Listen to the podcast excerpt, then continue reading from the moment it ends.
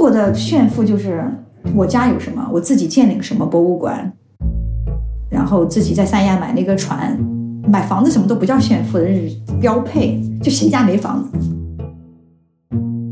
做珠宝的家庭说：“哎呀，我们最近就是去拍了一个珠宝，嗯，没有拍说很贵吧，就是可能就几百万吧。”有人家里开博物馆的，嗯，古董，然后村里他有块自己村里的用地，然后给他建一个小型的博物馆，然后展示他们自己的一些藏品，这个我觉得也蛮炫富的啊。这是我们家的博物馆，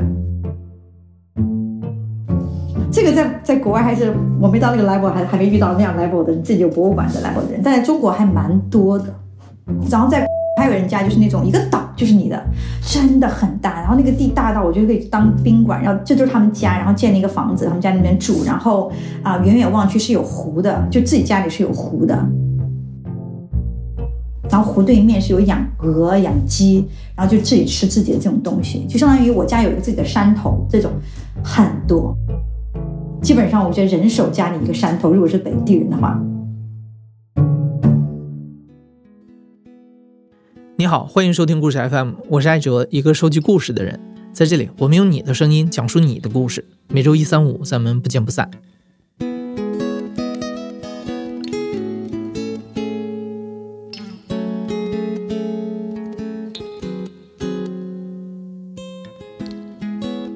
在二零二零年热播的电视剧《三十而已》里面，女主人公之一的顾佳，为了孩子的教育和老公的事业，靠一只价值二十万的爱马仕包，成功的敲开了上海名流太太圈的门。各种凡尔赛式的炫富在那里是家常便饭。但那个是影视剧了，现实当中有没有这样的富太太圈？他们的交际生活实际上是怎么样的呢？有钱人的炫富究竟有多夸张？我们这次故事的主人公就是富太太圈中的一位。大家好，我叫石头，我现在在挪威的首都奥斯陆，今年是三十五岁。石头出生在一个富商家庭，他在十来岁的时候就被送出国，一路在海外接受教育。二零零九年，石头从美国的一个大学毕业之后，就一直待在美国创业。二零一一年，石头和一位北欧的外交官结婚。四年之后，两个人生了一个可爱的混血宝宝，是个小女孩。孩子出生之后，石头的老公休了一年的带薪产假，专心在家带孩子。石头和她老公两个人，无论是在经济实力还是见识、学识方面，都是平分秋色。到现在，石头一家已经成为年收千万、资产上亿的高收入家庭，并且因为石头和老公两个人的工作都有很高的流动性，这个三口之家需要时常在中国、美国以及挪威之间流转。就是我们在美国是待了两三年左右，所以主要上的是 daycare。中国上的是国际学校。后来我们是因为疫情嘛，我们就来了挪威，所以最近这两年在挪威，他上的是小学，小学一年级，基本上就是这样的。然后学校的性质的话，在美国和中国我们上都是中国是国际学校，那肯定私立学校；美国我们上的也是私立学校。挪威的话是公立学校，因为呃，挪威其实私立学校很少。这些学校大多数学费高昂，不是普通人可以负担得起的，所以这些孩子的家庭也都是非富即贵。在这里，喜欢社交的石头闯进了美国、中国和挪威的三国富妈妈圈的交际生活。石头和丈夫先在美国停留了两年多的时间，生活在当地著名的富人社区。美国的富人社区大多数是分布于城市的郊区，这些地方风景优美。律师、牙医、大公司的高管，这些在美国收入不菲的职业，在富人社区里随处可见。很多热门美剧的故事背景都放在这些富人社区，比如前两年大热的《大小谎言》和《致命女人》。石头所在的富人区在全美都榜上有名，这个地区的家庭平均年收入约是三十五万美元，排在全美富人社区排行榜的第七名。丈夫一年产假过后，石头把一岁多的女儿送到了当地的法国日托所，学费是三万多美金。当然，这个社区的家长们也要符合高端的定位。我们送的是法国 daycare，当时就是在西方国家呢，法国是一个很神奇的存在，就是就是跟高端所有的名词都挂钩的东西，比如说法语学校、法国 daycare，whatever，法国餐厅，这都是高端的一个代名词。对，我记得那个。肯尼迪夫人她不是一直都是法语学校出来的吗？但是我们送到法语学校的话，他们是跟他说英语，你可以选择的。我会感觉到，就是美国富人的妈妈的话，还是更多偏向于，就是还是蛮美剧的，对自我要求很高，就是做那种 perfect mom。就他们有一本 checklist，它有它有几条，一二三四五，你要干嘛，对吧？孩子这个每个月要搞一个 party，然后每次孩子出门要穿成什么样子。小朋友，你知道，我都是在买的最便宜那些 Carter's 那些衣服，棉的嘛，对吧？穿着舒服，然后他们会给他穿蕾丝，你知道，小朋友穿蕾丝。对，又不舒服，然后又贵，然后又不好看，就是很奇怪绑在身上。但他们会，他们会，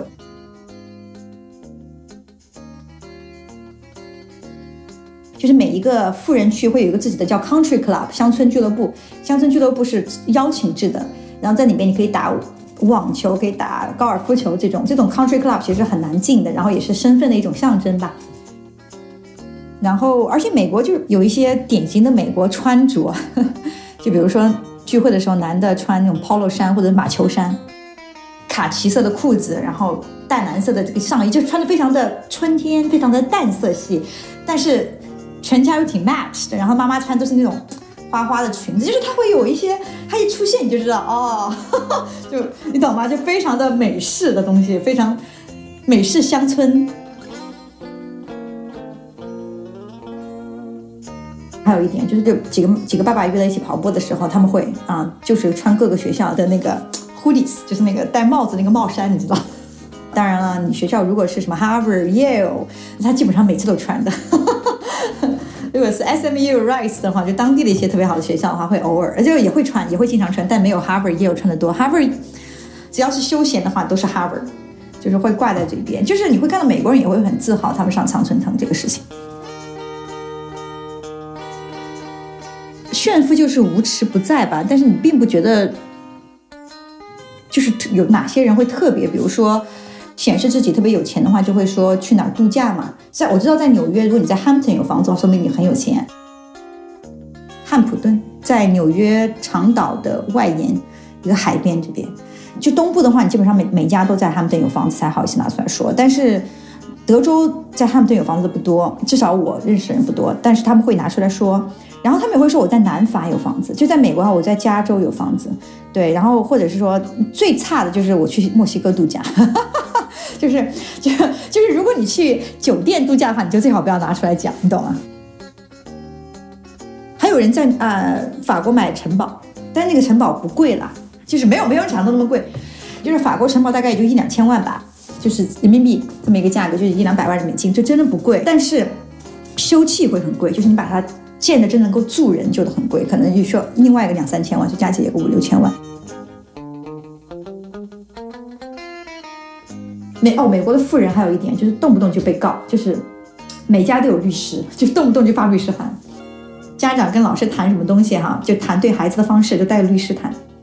对啊，我在比如说我们等着去见老师，我们没有带律师，然后一个家长出来，就他和一个男的一个人一起出来，那个人一看就是个律师打扮的样子，然后我们就进去，我们就说。哎，那个不是谁的爸爸吗？那个旁边那个人是谁啊？是他的兄弟吗？那个老师就说不是，是他的律师。嗯，第一次的时候我们说 带律师跟老师谈这个孩子教育方式，然后那个老师说啊，我已经习惯了，可能更能保证父母无理的要求是在法律范围内的，可能是这样，我觉得。在美国，家长会带律师去见老师。但是在中国，家长对老师的态度就不太一样了。这是石头回到中国之后才深有体会的一点。因为老公工作调动的关系，石头一家人在美国待了两年之后，又搬来了中国，申请了私立的国际幼儿园，学费大约是二十二万人民币。但学费只是冰山一角，除此之外，这些富人家长们还有很多隐性的支出，包括送给老师的礼物。小孩的老师过生日，你知道吗？我都不知道那个当时那个老师那这个时候过生日。但是每个班上有一个 coordinator，就家长联络员嘛。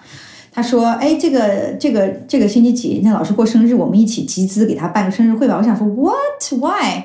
然后就集资，大家一集资就就就很多钱，我也不知道，反正反正我们就是人均，因为我们都说好，你们集资，然后我们平均我们给钱这样，一一般都给几千块钱吧，平均啊，我跟我老公各几千块钱，不是一个人。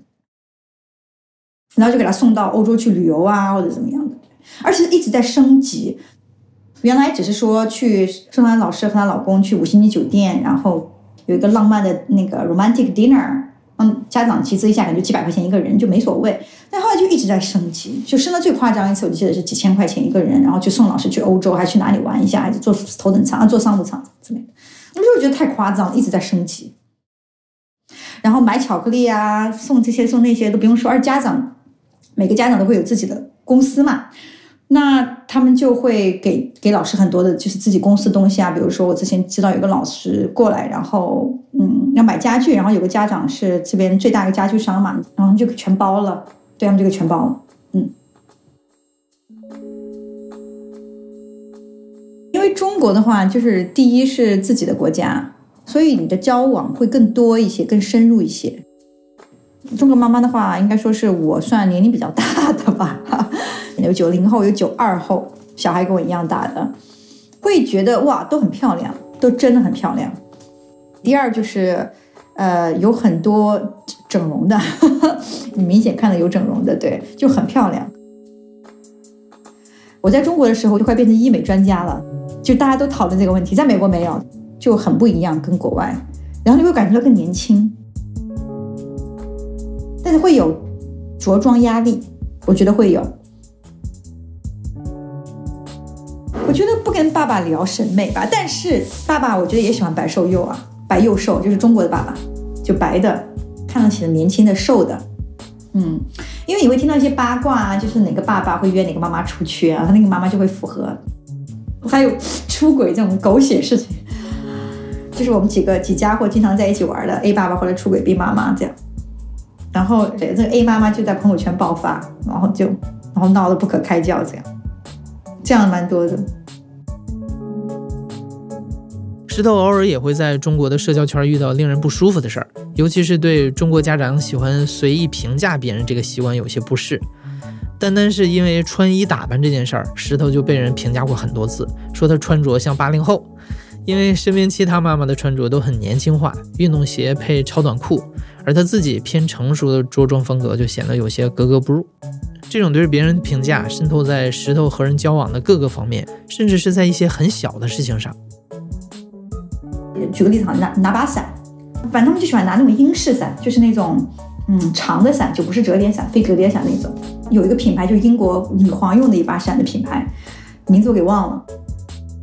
我就喜欢拿折叠伞，就特别轻的那种，而且。我当时买了几把那种折叠伞，是有那个迪士尼联名的，因为我女儿喜欢看迪士尼，所以就是迪士尼联名的。然后有些那个花花就感觉很老，但是你一打开是公主啊，是唐老鸭那些什么鬼的。然后我有一次就拿了一把伞，然后就是天呐，说你拿那把伞像妈妈拿，就你拿着显得很老，你知道吗？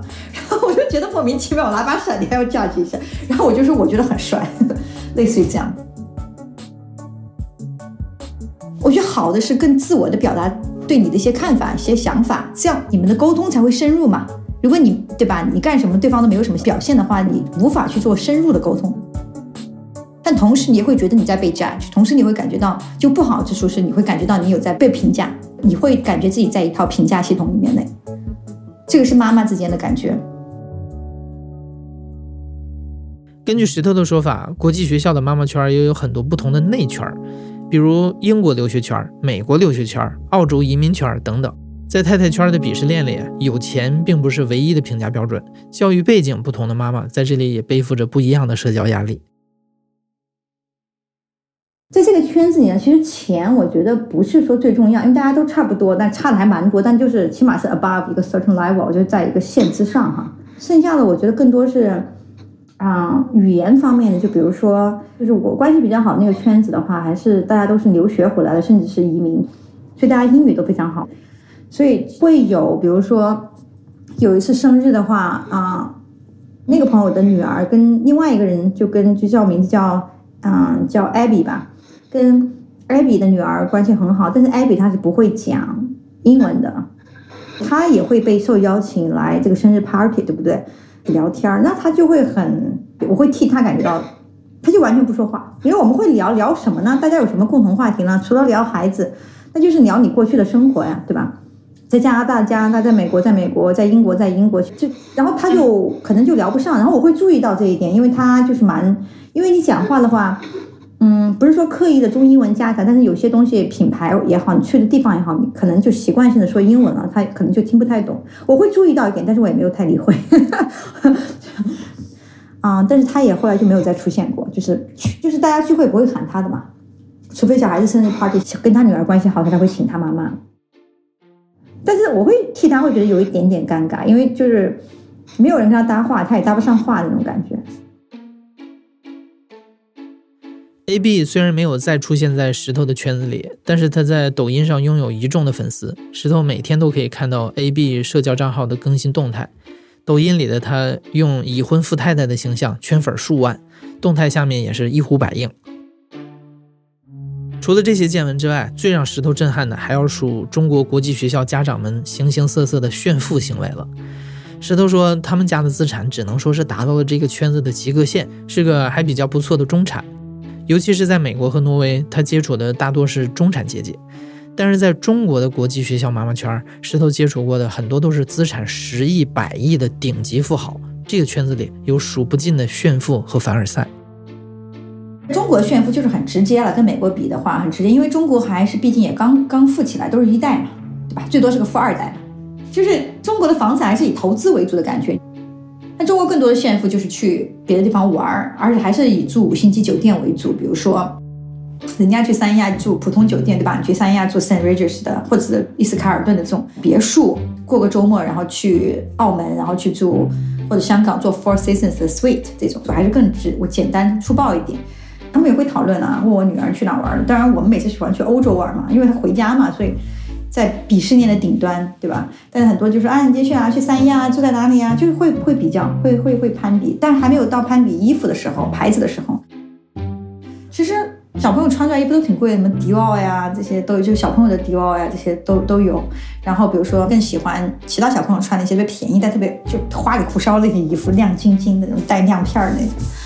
然后他妈妈就会说啊，你这个衣服很贵的，你这个衣服可以买一百件，他的衣服都会说，会说。最体现炫富就是小孩怎么去过这个生日。那生日宴会的话，那个地点就很重要嘛。首先最差就在自己家小区，对吧？其次自己家会所，然后再往上的话，就是把那种特别当地最大那种小朋友玩那种游乐场，就很大那种游乐场给全包下来。啊，再往上的话，就是把游乐园给包下来。啊，那游乐园里面最高级别是包迪士尼乐园，一般是在关门的时候包，因为这个时候更便宜。最夸张的就是喊大家去香港，然后去香港有两条路，住在这边的家长基本上都有自己的两排车，然后要么就是家里有船，坐自己家游艇过去的。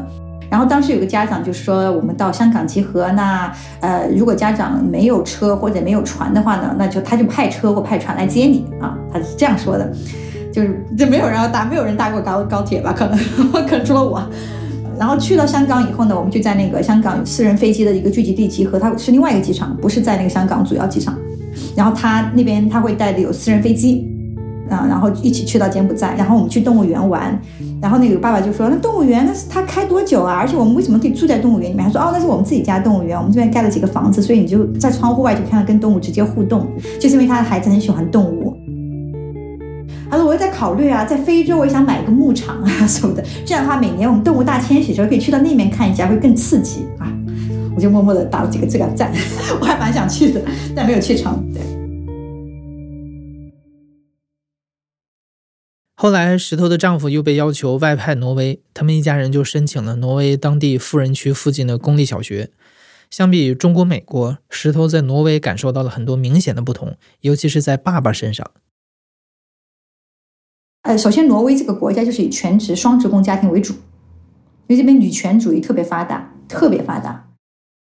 就举个例子好了，就是比如说每个班上，美国也有有 coordinator，就是家庭联络员，负责跟学校去沟通，还有跟家长传达学校的一些事情嘛。就每个班都有。然后中国、美国，我经历的所有的班其实都是妈妈，而且说真的，在家在在学在学校群里啊，中国是微信群。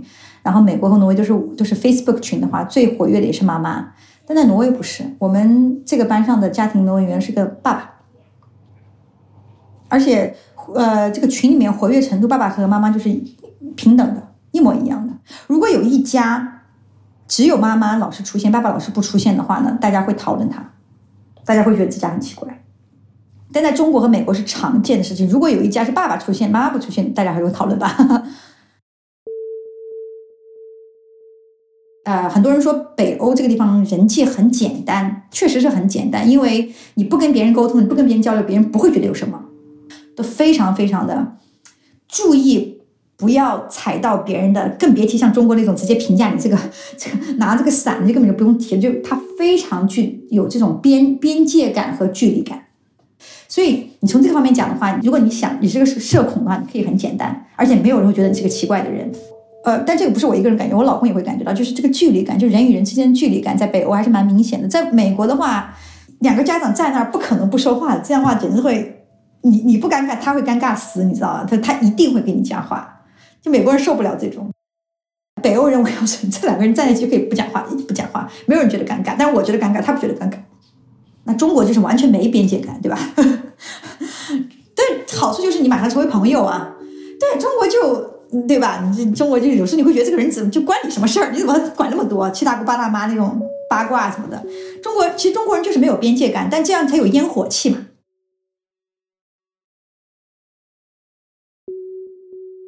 至于挪威的炫富，石头的感受并不明显，但多多少少会有一点儿。我们现在住的这个区是传统的富人区，但不是最贵最贵的富人区，最贵最贵富人区在海边儿。那个地方是最传统的富人区，因为这边的我们这边的平均的房价大概是呃三到四千万左右，那边的平均房价都六千万以上，所以差别还是很大的。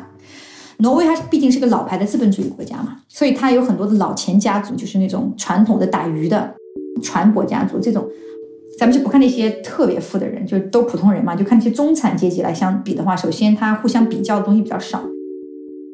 就是会隐性的自我感觉很好，几个家长坐在那边就开始夸夸这个学区有多好，自己夸自己。我们前两天去滑雪，然后碰到了我女儿那个家长哈，然后他就说：“哎，你在这边滑，你跟谁在一起滑？”我就说：“我们在跟另外一个我老公的小学同学他们家在一起滑。”然后他就下一句就问说：“啊，他们住哪儿？”不，他这样，他说：“他们是住附近吗？”我说：“哦，不，他们是住另外一个区。”还就还会感兴趣，你交往的人是什么样子的？住在哪里？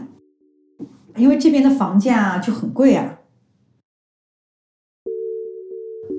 呃，很多人说我这个地区呢很多炫富的，很多人说我这个地区家长很重视孩子的教育，很多人说我这个地区攀比很严重，但是我自己真的没有感觉，不知道是不是我的这个这个雷达已经很高了，你知道，就是在中国那个是真的是炫富，对吧？那个那那种那种说法，美国也有，美国就很明显也也也是，但是这边就我是感觉不出来，他们都很朴实。但是还是你要细细说的话，我我没有讨论过这么一点，就是我们最近在讨论去滑雪的那些啊圣地去买一个房子，他们叫 cabin，就是那个小木屋嘛。然后挪威语叫 hit，因为挪威的假期很多，而且冬天很长，我我们就来这两个假期一直都去滑雪嘛。然后我们会在沟通过程中发现，如果你家里没有去滑雪。或者是没有 hit 的话，会处在一个很尴尬的一个境地，就变成你一个人只在这个地方生活了，其他人都去滑雪了。如果你没有办法去 afford 的话，那你其实是在社交过程中处于非常不好的一方面。然后，如果我是这个孩子的话，我会感觉到很不好意思，会说啊，你复活节做什么？然后我们就说我们去滑雪，然后他们就会说啊，你在那边是啊住酒店还是做 hit 的？我们不会说我们住酒店，我们会说我们刚过来，我们会想感受一下不同的滑雪圣地，然后再决定去买个 heat。就这个，我我这个我会感觉到，因为最近刚刚好发生的事情，我就感觉到，其他时候不觉得有炫富，我觉得他们都很朴实。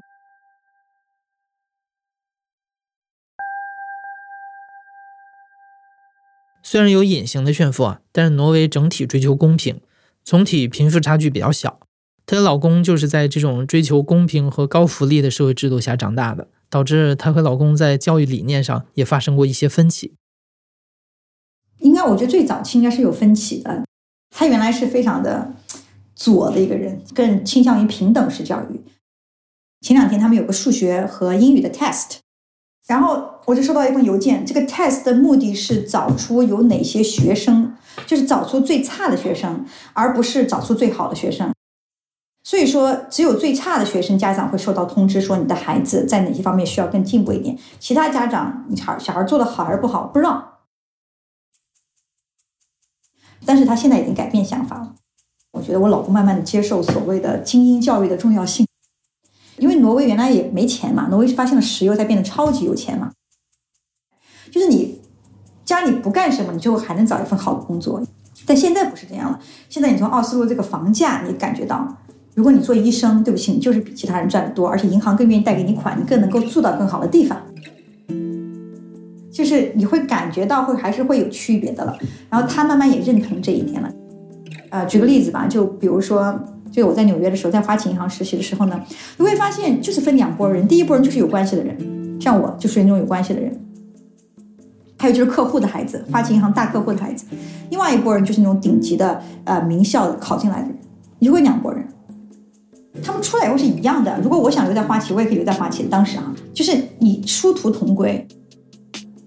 就他慢慢的认可这这一条，认可这个世界就是这么不公平的这一点。他们原来他就是非常觉得就是就应该不应该不公平，就应该很公平，就是非常天真的一种想法。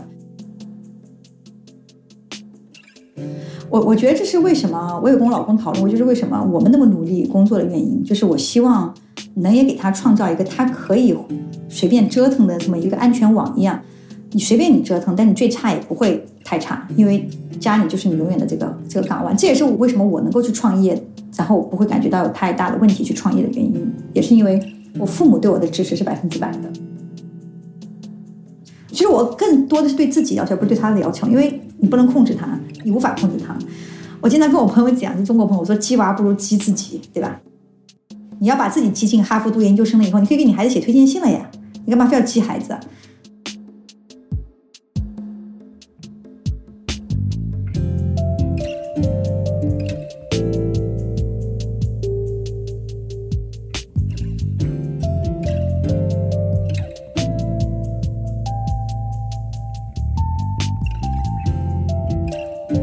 现在正在收听的是《亲历者自述》的声音节目《故事 FM》，我是主播艾哲。